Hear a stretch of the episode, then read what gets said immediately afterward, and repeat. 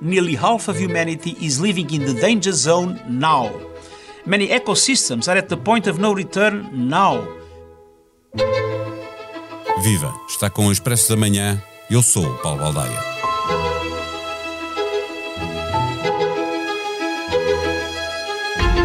É só uma semana e meia de calor, normal no verão, e até já estávamos a sentir a falta dele. Mas este calor chega com baixa umidade e aumenta o risco de incêndio nas zonas rurais. Pior do que isso, da seca já não nos livramos. Choveu metade do que é normal chover nos primeiros seis meses do ano.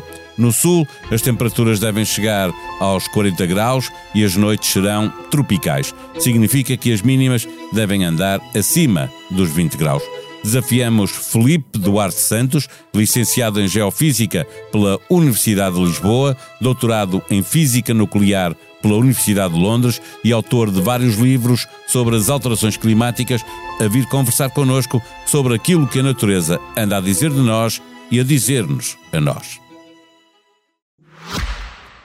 O Expresso de Manhã tem o patrocínio do BPI. O investimento da sua empresa pode mudar o planeta. Conheça as soluções de financiamento BPI para apoiar a transição da sua empresa para um futuro mais sustentável. Banco BPI SA, registado junto do Banco de Portugal sob o número 10. Viva professor eh, Felipe Duarte Santos, eh, fala connosco a partir do convento da Rábida, onde está a participar no encontro dos caminhos da complexidade, eh, este ano tendo como tema a matemática como descodificador da complexidade do mundo natural. Votos de bom trabalho.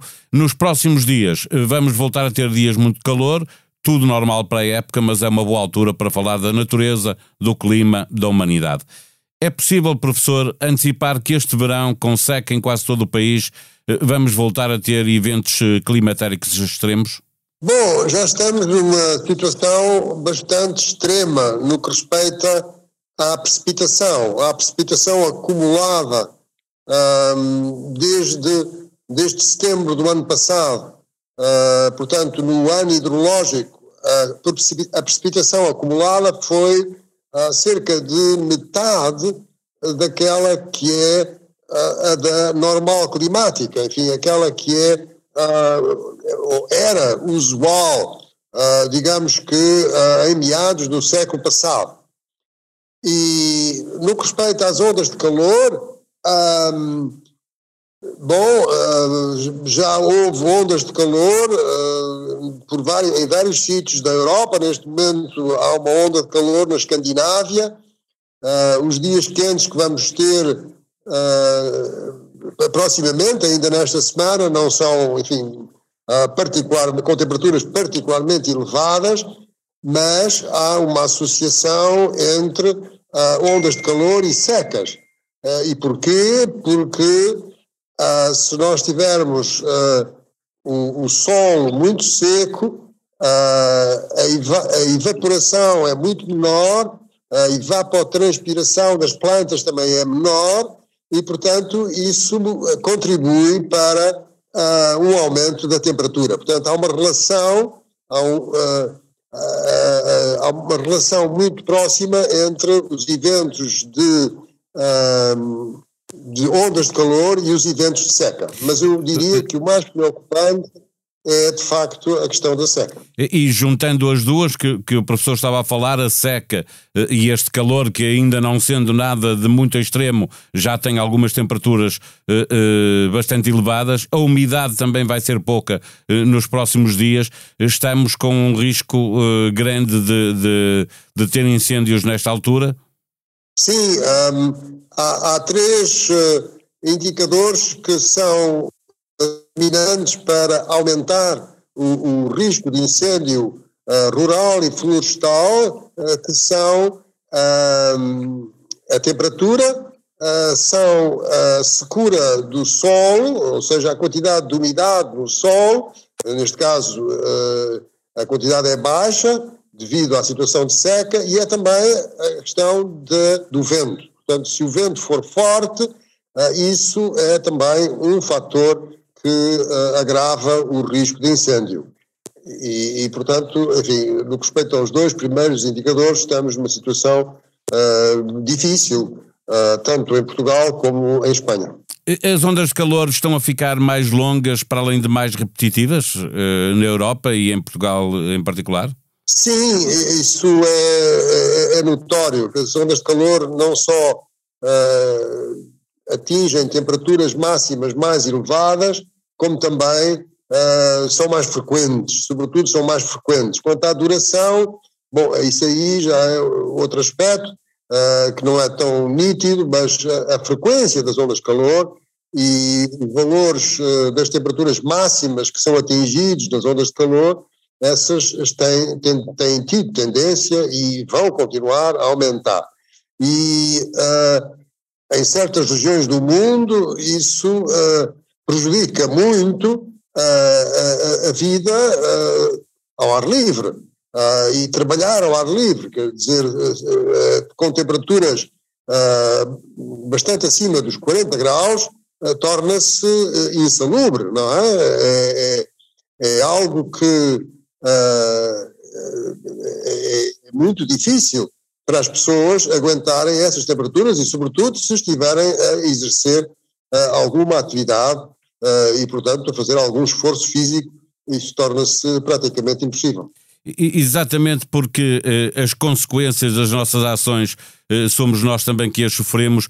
Eh, de alguma maneira, professor, podemos dizer que a, a, a, natureza está a falar connosco, a humanidade. Devemos ficar com as orelhas a arder quando vemos estas, com cada vez mais frequência, eventos climatéricos extremos. O que é que a natureza nos está a dizer? Bom, repare, uh, o facto é que uh, a população humana uh, cresceu muito, mas não só cresceu muito, como também um, passou a utilizar os recursos naturais de uma forma muito mais intensiva. basta comparar o consumo de energia. o consumo de energia aumentou imenso desde a, a, a, Revolução Industrial.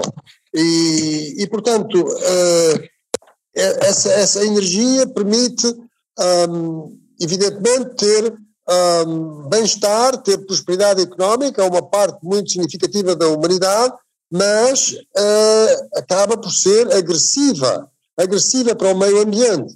Uh, isso significa que há uma relativa escassez de recursos naturais, significa que a poluição aumentou ah, de uma forma também muito significativa, significa que há uma perda de biodiversidade que pode pôr em causa a integridade da biosfera e nós não sabemos, não sabemos quais são as consequências um, para nós humanos de se quebrar essa, essa identidade da, da, da biosfera.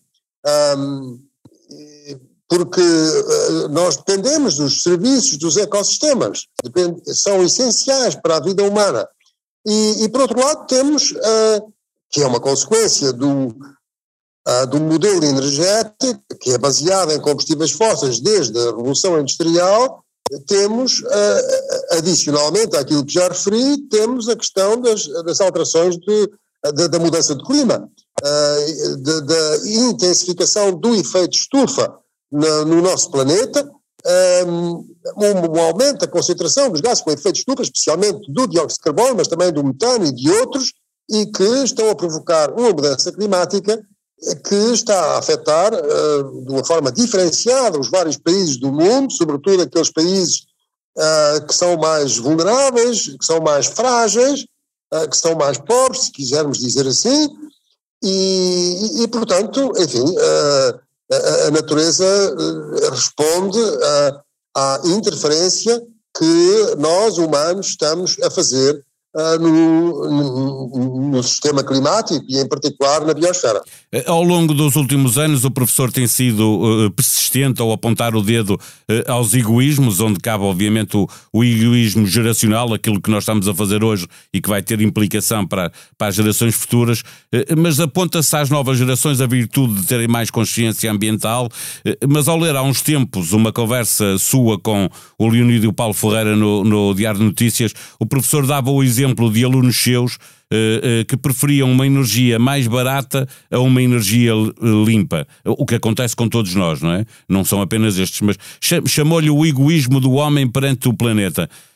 Com tudo o que vê acontecer, com a experiência de vida que tem, é um otimista ou um pessimista? Uh, repare, nós temos uh, certo tipo de uh, motivações básicas que nos asseguram a sobrevivência desde que surgiu a espécie Homo e de, há cerca de 2,7 milhões de anos e muito mais tarde, há cerca de 300 mil anos, surgiu o Homo sapiens.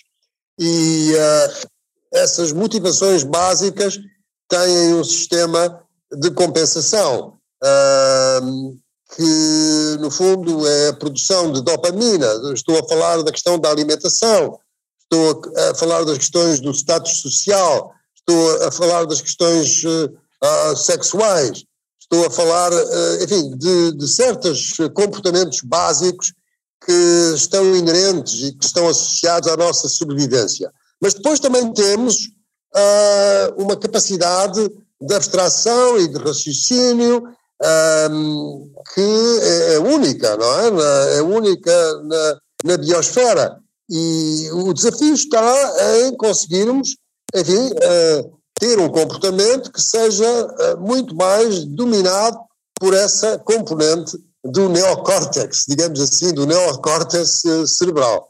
E, portanto, é uma questão de comportamento humano uh, e no que se refere à questão do egoísmo, bom, é, é, é um egoísmo, é uma atitude, quer dizer, que, que, que é entre as pessoas, não é? Quer dizer, o, o que é importante é a cooperação.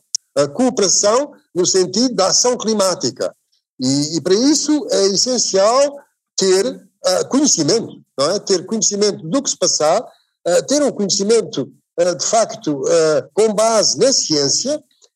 Existe muito ruído, como todos sabemos, sobre estes assuntos, mas é esse conhecimento, é essa consciencialização é que pode contribuir para que haja um caminho, enfim, que diminua os riscos associados às várias alterações globais que, que referi.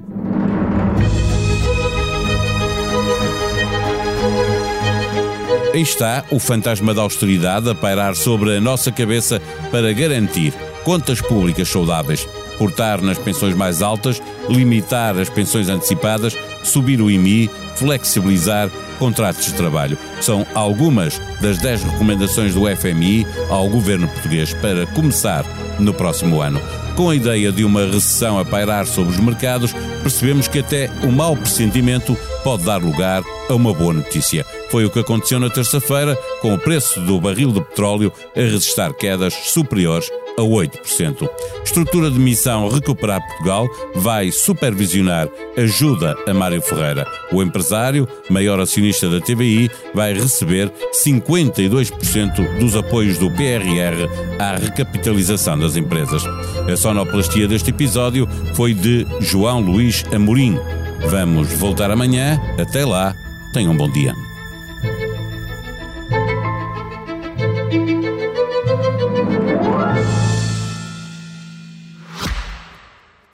Expresso de Manhã tem o patrocínio do BPI. O investimento da sua empresa pode mudar o planeta. Conheça as soluções de financiamento BPI para apoiar a transição da sua empresa para um futuro mais sustentável. Banco BPI SA, registado junto do Banco de Portugal sob o número 10.